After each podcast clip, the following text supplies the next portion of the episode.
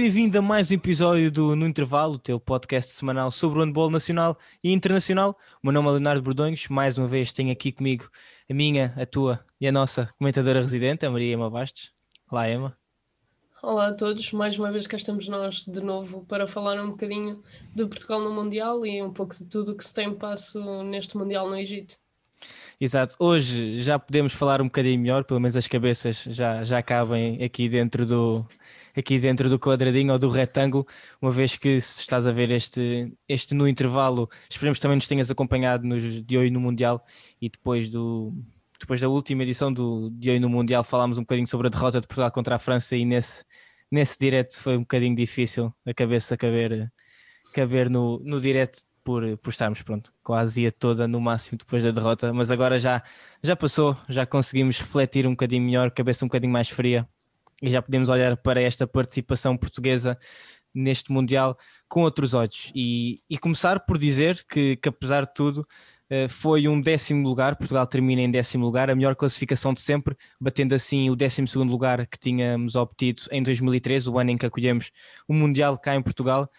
Um, e Emma, a primeira antes de eu dar a minha opinião, a primeira pergunta que eu te faço é um, o que é que te pareceu esta participação portuguesa que culmina com um décimo lugar e, portanto, a partir daí já sabemos que foi o melhor Mundial de sempre de Portugal, mas sabe um bocadinho a pouco. Pelo menos a mim sabe um bocadinho a pouco, não sei se concordas comigo. É exatamente isso. Primeiro, felicitar toda a equipa técnica e os jogadores pela conquista do, do melhor lugar de sempre, o décimo lugar. Mas claro que, que ficamos um bocadinho tristes ao mesmo tempo, porque sabíamos que o, que o primeiro objetivo era chegar ao top 8, infelizmente não conseguimos, mas é de salientar que, que o handball português está a crescer e conquistou a melhor classificação de sempre. Temos de ficar orgulhosos e acreditar que, que todos vamos continuar a trabalhar para que os resultados cada vez sejam melhores e que da próxima vez estejamos aqui e nos nossos diretos mais felizes, mas uh, o que interessa é que conseguimos melhorar o resultado e acho que, que vamos continuar nesse sentido. Sim, e Portugal que conseguiu passar a primeira fase deste Mundial, a primeira fase de grupos, em primeiro lugar, depois de três vitórias, depois de batermos a Islândia, Marrocos e também a Argélia, eh, e depois chegámos à main round. Sabíamos sempre que iria ser muito complicado, uma vez que íamos enfrentar desde logo assim à cabeça Noruega e França, duas das equipas favoritas não só a, passar o grupo, mas a vencer o Mundial, e depois também eh, vencemos a Suíça, uma equipa que, que, se tem mostrado a um nível muito, muito alto, principalmente com, com Nicola Portner e com, com Andy Schmidt, têm sido os dois jogadores mais da, da equipa suíça. Foi uma main round mais complicada, entramos mal logo com a derrota frente, frente à Noruega, depois conseguimos ainda ter esperança de bater, depois de batermos a Suíça e no final culminamos com, com a derrota frente à França, uma diferença de 9 golos, Portugal perdeu 23-32 e e eu concordo plenamente com aquilo, com aquilo que tu disseste e acho que, que Portugal tem que estar orgulhoso, super orgulhoso daquilo que conseguiu neste Mundial, porque conseguirmos desde logo o melhor, a melhor classificação, o melhor lugar de sempre de Portugal no Mundial, mas fica um, um sabor a pouco. E o professor Paulo Pereira disse hoje na, na conferência de imprensa que da Federação, assim, em jeito de rescaldo deste Mundial, disse que preferia que, que lhe chamassem irrealista ou arrogante eh, do que um cobarde por, eh, por, não colocar os, por não colocar expectativas elevadas quando sabíamos que tínhamos um grupo de jogadores muito forte e que permitia colocar essas expectativas elevadas.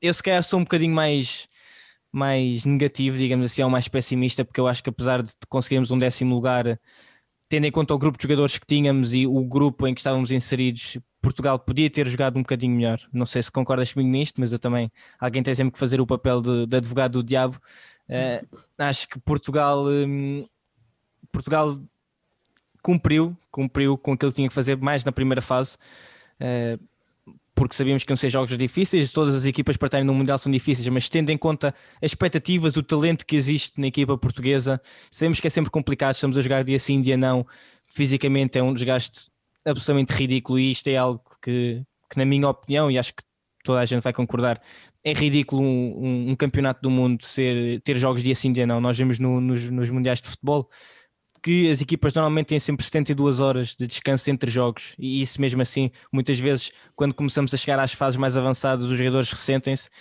o handball um jogo de contacto permanente, de pancada em alguns momentos. Um, é ridículo haver jogos dia sim, dia não, e Portugal ressentiu-se fisicamente.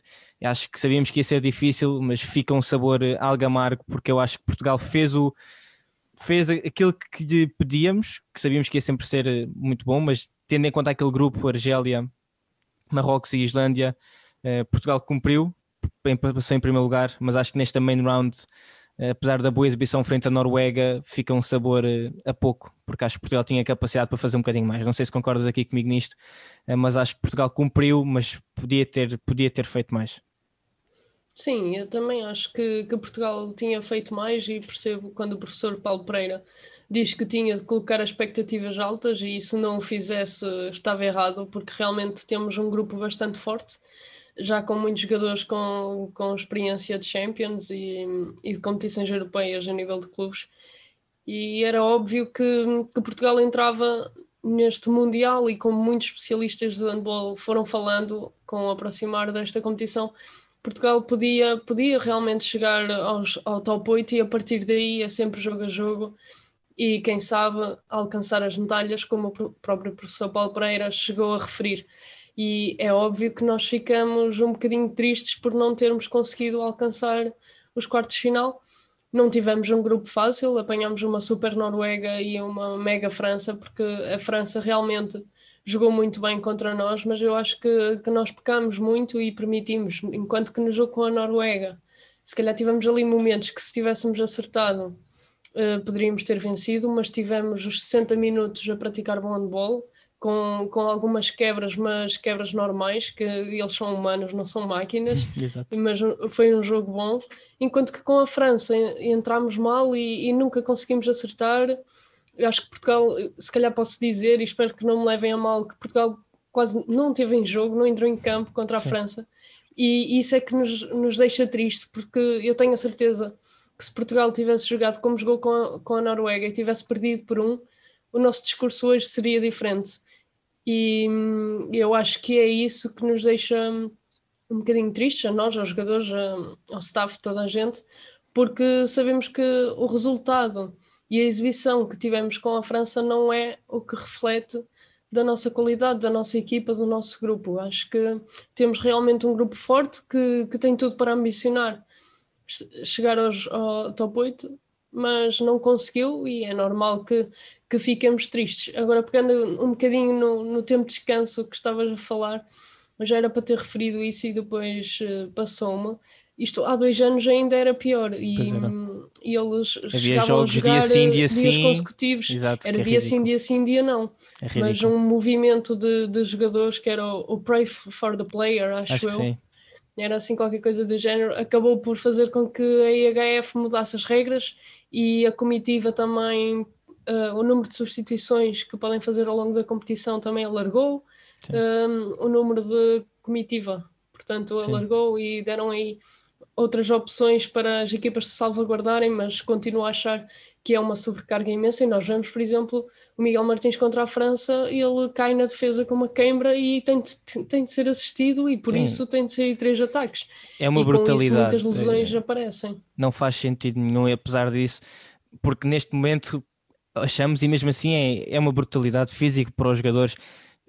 E acho que, voltando aí um bocadinho atrás naquilo que disseste em relação a Portugal, e nós sabemos que vai sempre haver pessoas que vão dizer: Ah, isto há, há uns anos atrás não ganhávamos a ninguém, temos é que estar super orgulhosos daquilo que, que já conseguimos agora. E claro, claro nós estamos aqui a ser mais críticos mas estamos super orgulhosos daquilo que Portugal conseguiu. No entanto, quando a exigência aumenta, hum, nós também temos que ser mais exigentes. E acho que a partir do momento em que se fala de, de medalhas, em que se fala de top 8, então nós não nos podemos continuar hum, a comparar com o passado eh, em que, e com as equipas que estão teoricamente abaixo. Se Portugal coloca a Fasquia como um top 8, então vamos eh, julgar, entre aspas, Portugal como uma equipa de top 8. E julgando Portugal como uma equipa de top 8, nós temos que ser muito mais exigentes. Temos que exigir um nível não só qualitativo de jogo, mas também um nível de resultados. E a verdade é que Portugal cumpriu com aquilo que tinha que cumprir. Batemos a Suíça, batemos a Islândia, batemos a Argélia, batemos Marrocos, que são as equipas que nós, à entrada para este Mundial, sabendo que íamos enfrentar, sabíamos que éramos superiores, apesar de serem equipas muito competitivas, e, e o professor Paulo Pereira isso tem razão quando diz que hoje em dia não há jogos fáceis, não há jogos fáceis, claramente, mas sabíamos que éramos superiores e, portanto, esses eram os jogos que nós tínhamos obrigatoriamente que vencer. E depois o nosso campeonato, entre aspas, era contra a Noruega e contra a França. Uh, podemos ter tido azar, se calhar se tivéssemos ido para outro grupo, um grupo da Suécia, por exemplo, tinha sido diferente se calhar tivéssemos estado nesse grupo 4 com, e, com, e enfrentássemos, por exemplo, Suécia, Egito e Eslovénia pela, pelos lugares de apuramento, talvez tivesse sido diferente, porque tivéssemos agora um pouco mais felizes. Uh, mas também se olhássemos para os outros grupos, olhávamos para o grupo 1, uh, Alemanha, Espanha, Hungria, sabemos que dessas três equipas também ia ser muito complicado. No grupo 2, Dinamarca, Croácia, Qatar, três equipas também, elas muito fortes, e portanto Portugal tinha sempre que ter grandes exibições, tínhamos sempre que enfrentar grandes equipas. E esse é o nosso campeonato, se queremos ser uma equipa de top 8. E temos que vencer os jogos. E aí acho que podemos, ficamos um bocadinho desiludidos por não termos conseguido um, mostrar. E, e, o próprio Fábio Magalhães, ontem no final do jogo, disse que sentimos um bocadinho a, a ansiedade de estarmos a jogar um jogo assim e que aquele não é de todo o valor de Portugal. Portugal não é uma equipa nove golos inferior à França mas foi aquilo que aconteceu. E Portugal termina assim a sua, a sua campanha neste Mundial, todos super orgulhosos da campanha portuguesa, e isso acho que concordas comigo, Emma? Sim, sim, sem dúvida que, que todos estão orgulhosos. No entanto, um, se queremos ser uma equipa de top 8, temos que ser exigentes uh, como uma equipa de top 8. E portanto, uh, e isto foi algo que, que, o professor Paulo Pereira disse, e é verdade, é preferível sermos arrogantes e, exigirmos mais e depois as coisas correrem mais do que sermos cobardes, entre aspas, e dizer, ok, então vamos ser só a melhor classificação portuguesa de sempre, que conseguimos, mas é preferível apontar para o céu e, e aterrar nas, nas, nas, estrelas do que, do que tentar apontar para as estrelas e no fundo depois nem tirarmos os pés do chão. E portanto, apesar de tudo, Portugal tem um Mundial que consegue fazer história, terminamos em décimo lugar, mas fica um sabor um bocadinho amargo porque sabíamos que tínhamos equipa e que podíamos ter feito um bocadinho mais. Olhamos então para o resto deste Mundial e apesar de Portugal já ter sido eliminado, ter ficado em décimo lugar, ainda faltam muitos jogos, ainda vamos ter muita competição e agora vamos entrar na fase do mata-mata, vamos entrar na fase das decisões, na fase em que temos tudo equipas de topo e portanto olhamos neste momento para os quartos de final, Emma, vamos ter uma Dinamarca a jogar contra a equipa do Egito, a equipa da casa. Vamos ter uma Suécia frente ao Qatar, vamos ter uma Espanha que vai enfrentar a Noruega e a França que vai jogar contra a Hungria. Olhando assim para estes quatro jogos, qual é aquele que te deixa mais entusiasmada para ver? Uh, o que me deixa mais talvez seja o Espanha-Noruega, mas, mas também, também tenho muita curiosidade em ver o Dinamarca-Egito, apesar de achar que a Dinamarca está, está um nível acima. Neste momento não conta com Mikel Hansen e já não sei quem mais. Uhum. Uh, não sei se, se até lá vão ter uh, Mikel Hansen de volta, que quer queiramos, quer não, é um dos, não o melhor jogador do mundo na atualidade e faz muita diferença e a equipa do Egito tem, tem estado muito bem, mas estou curiosa para ver como é que os egípcios vão, vão responder ao físico e à velocidade dos dinamarqueses e também tenho muita, e acho que, que vai ser o quarto final que poderia ser uma final, ver o, o Espanha-Noruega que hum, a Noruega sentiu algumas dificuldades, perdeu o primeiro jogo com a França e agora defrontou uma Espanha que começou o Mundial algo tremido, mas que neste momento está, está muito forte, está ao seu nível, ao nível de bicampeões europeus. Um, e acho que, que vai ser uh, uma verdadeira final este jogo. Se a Noruega se apresentar ao seu melhor nível, vamos ter um, um jogo muito renhido, muito bem disputado e, e sinceramente não sei quem aponto como favorito a vencer. Sim, exato. Eu concordo plenamente, eu também vou estar de olhos postos nesse, neste Espanha-Noruega. Um, acho que o jogo entre a Suécia e o Qatar também vai ser interessante. O Qatar que chega a estes quartos de final depois de um dia, último dia, dia hoje, segunda-feira, em que estamos a gravar, absolutamente loucos. Uh, a Argentina partia na frente para, para se apurar, fazer história e apurar-se para, para estes quartos de final.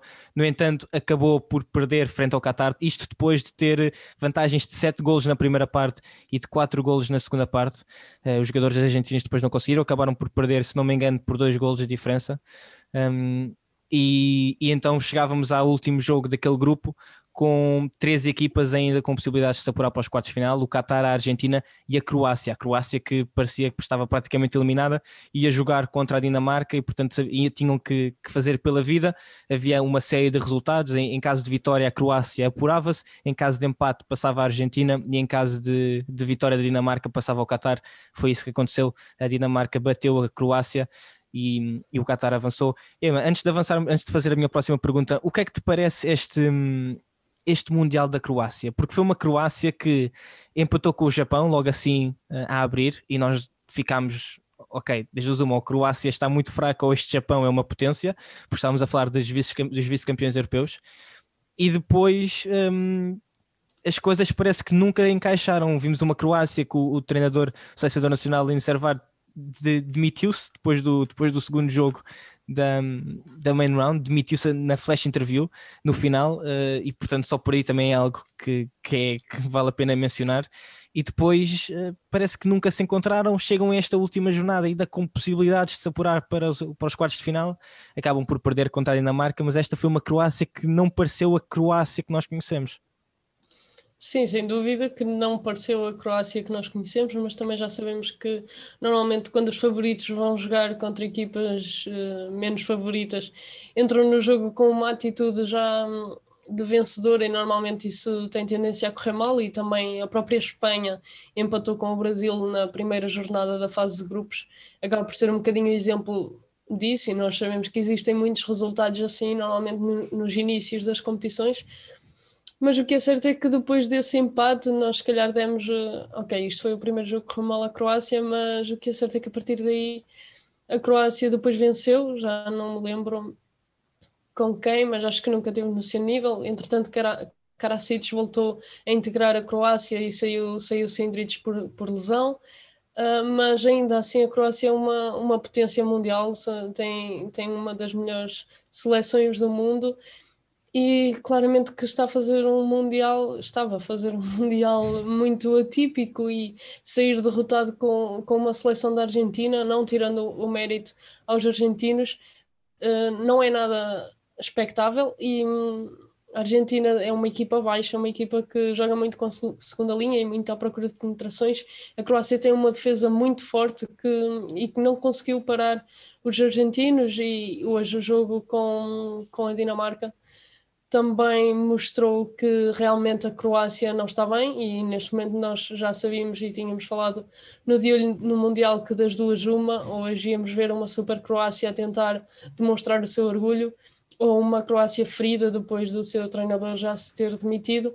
E eu acho que na primeira parte, no início do jogo, ainda vimos uma Croácia que tentou lutar, mas rapidamente e principalmente na segunda parte a Croácia desistiu completamente do jogo, do Mundial e hum, eu acho que este Mundial será para esquecer para, para os croatas.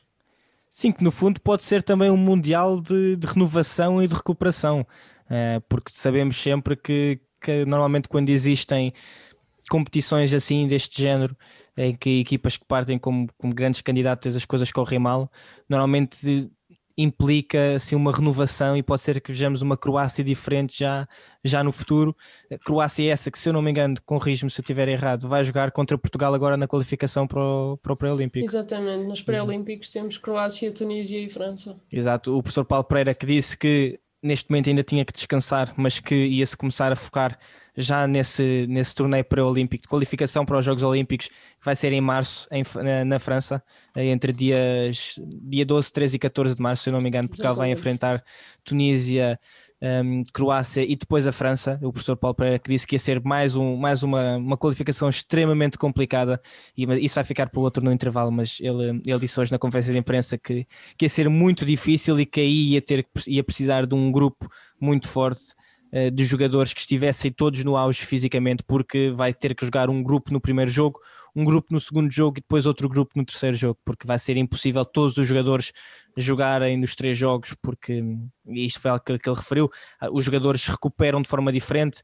Uh, ele deu o exemplo de ter alguns jogadores que, que precisam de dois, três dias para recuperar fisicamente e que neste Mundial, por exemplo, só tinham um dia de descanso e, portanto, era muito difícil recuperar todos os jogadores a estarem sempre no topo de forma Uh, mas e tal como, tal como ele também disse, e é preciso frisar isto, é, é crescimento.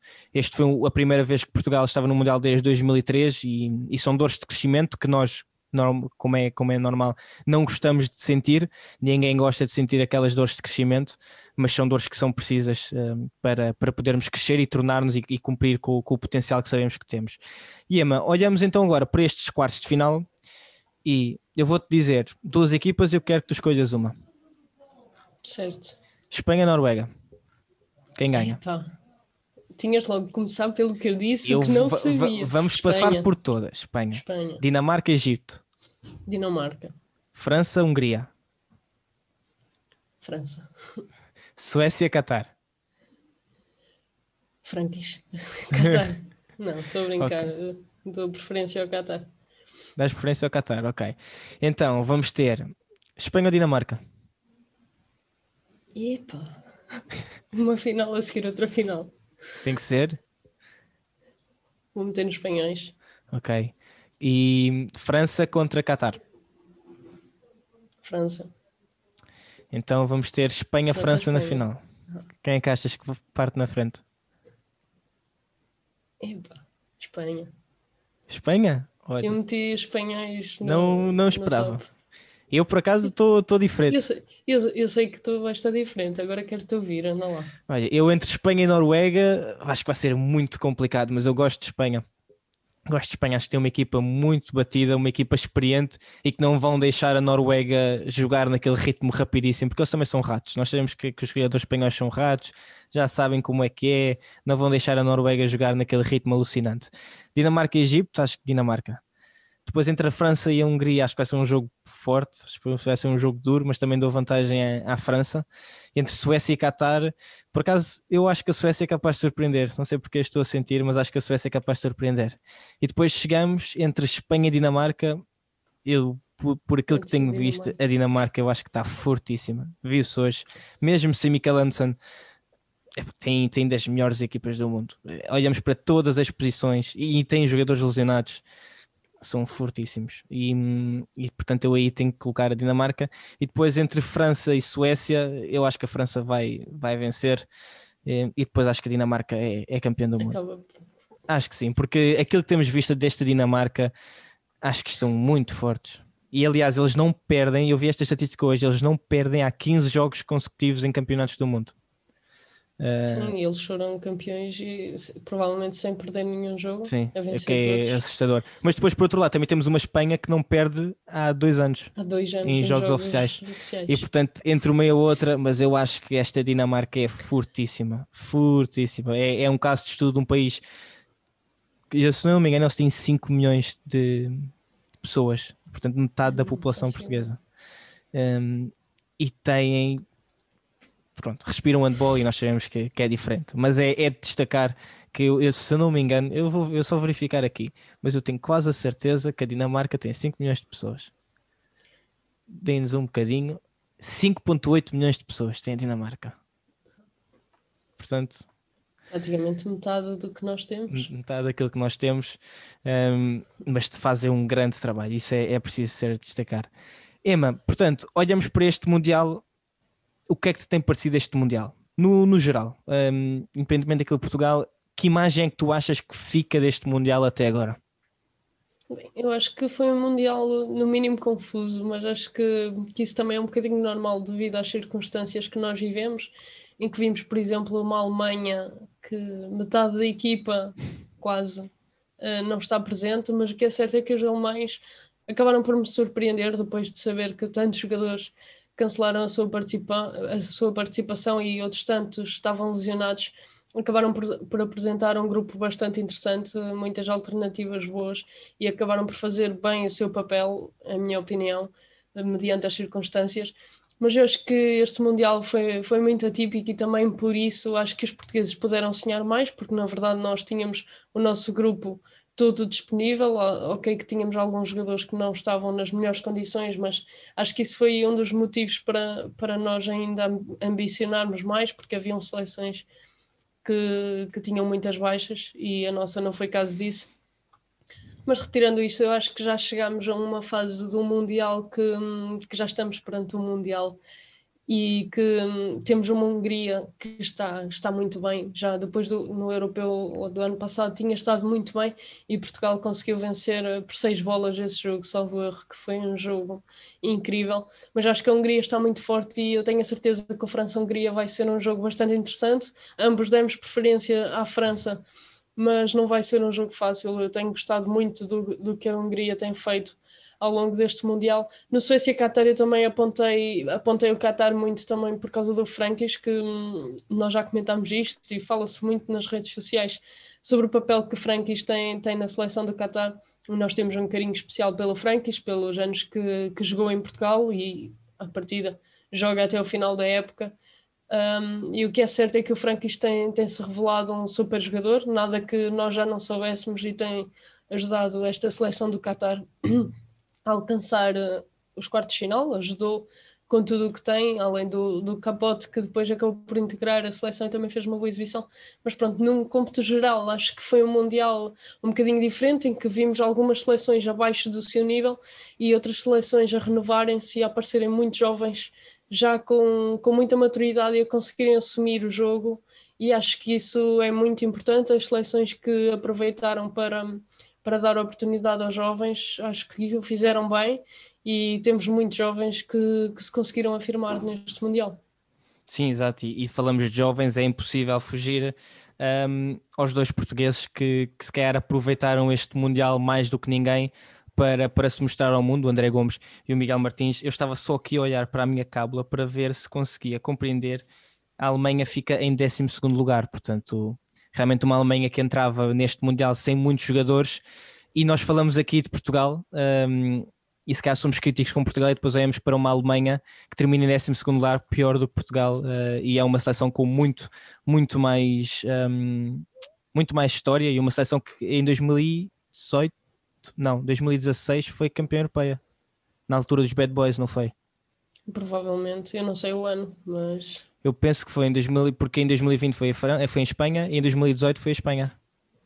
Sim, a Espanha foi. Então a, Fran... então a Alemanha, a Alemanha foi, foi a campeã antes disso, na altura dos Bad Boys, que era uma equipa que eu lembro-me de ver, que defendiam de uma forma incrível.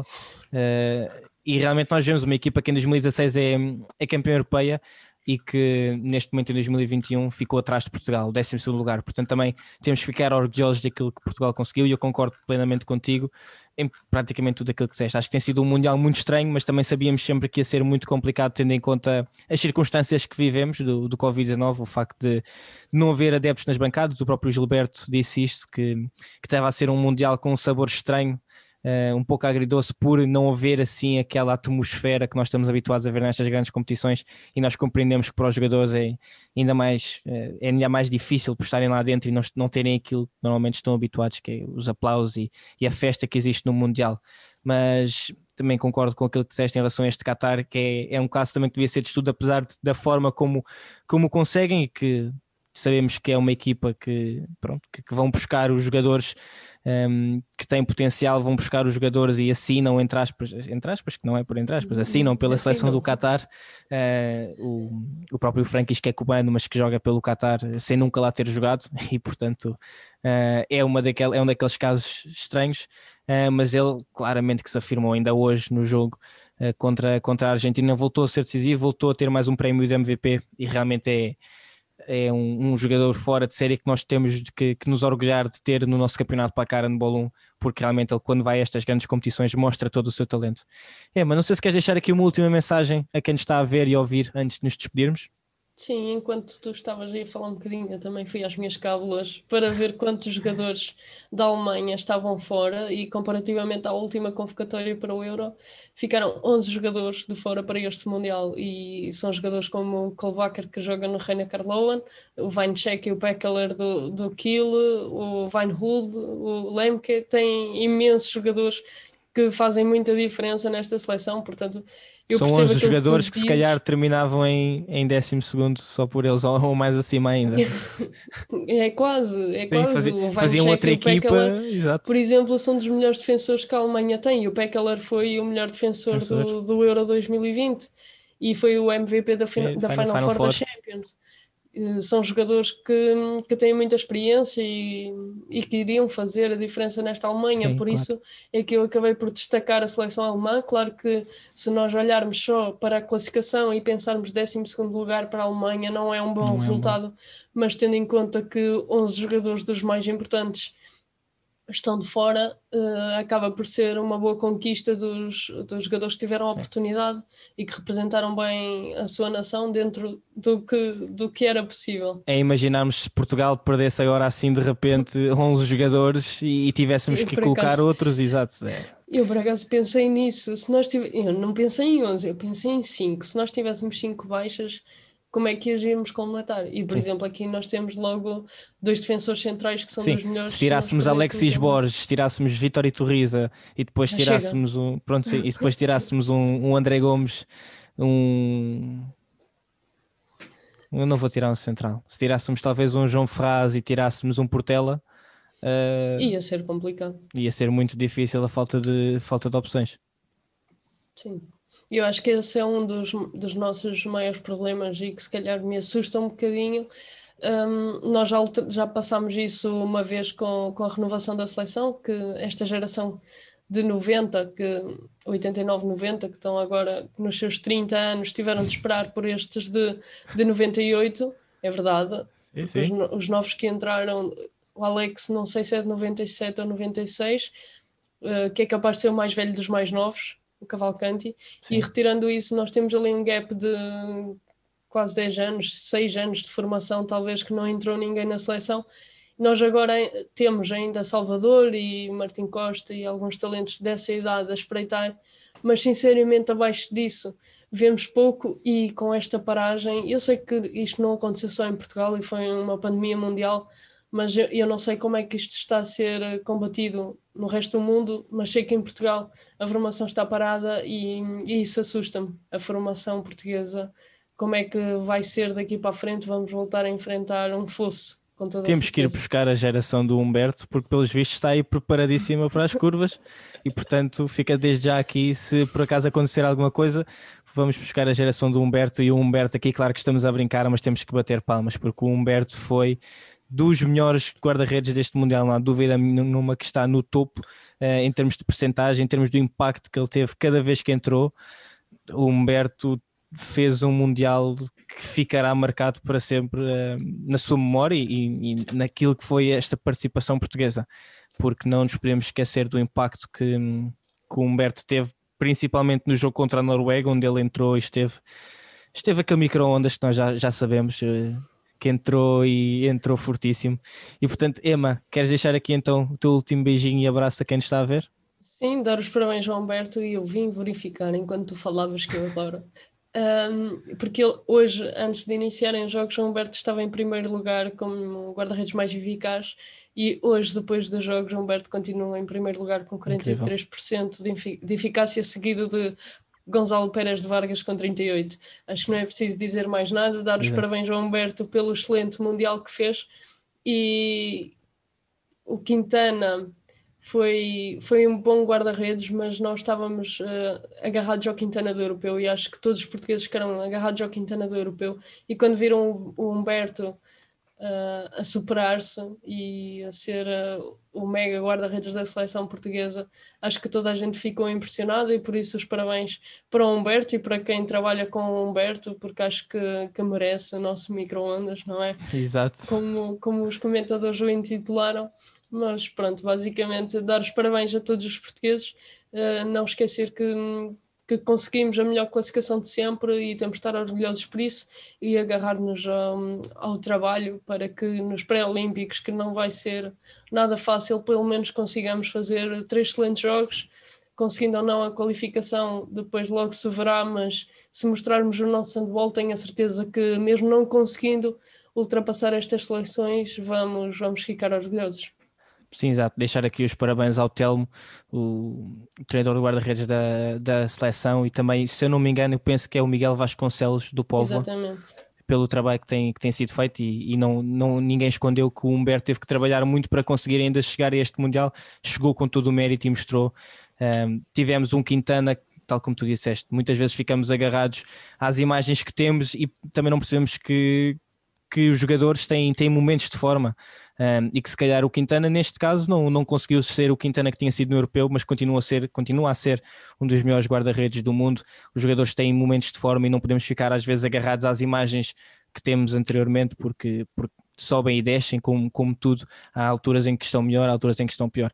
Agradecer a ti que nos acompanhaste ao longo deste Mundial e que nos vais continuar a acompanhar certamente. O Mundial não terminou aqui só porque Portugal foi eliminado, ainda vamos ter que encontrar o próximo campeão do mundo e temos aqui muitos jogos de altíssimo nível. Este Mundial ainda só está agora a começar, praticamente. Ainda falta muito, ainda vamos ter agora muitos jogos à altura do mata-mata, que é sempre super emocionante. E agora é que o handball, ao mais alto nível, vai começar com, com estas oito equipas que querem lutar pelas medalhas e querem lutar pelo troféu de campeão do mundo. Podes continuar a acompanhar tudo o que se passa no Egito, seja no nosso site www.7metros.com.pt ou então nas redes sociais, no Twitter, no Facebook, no Instagram, no TikTok, aqui no Spotify ou no YouTube, onde quiseres, e de, deixa-nos o teu feedback, envia-nos as tuas, as tuas mensagens. Relembrar mais uma vez que ainda podes comprar o teu merchandise, seja de apoio à seleção, apesar de agora, podes sempre comprar de apoio à, ao torneio pré-olímpico, ou então continuar a comprar as nossas suetes, as nossas camisolas, se queres continuar a apoiar este projeto. Foi mais um No Intervalo com a Maria Mabastos, o meu nome é Leonardo Perdonhos, e não percas o próximo episódio, porque nós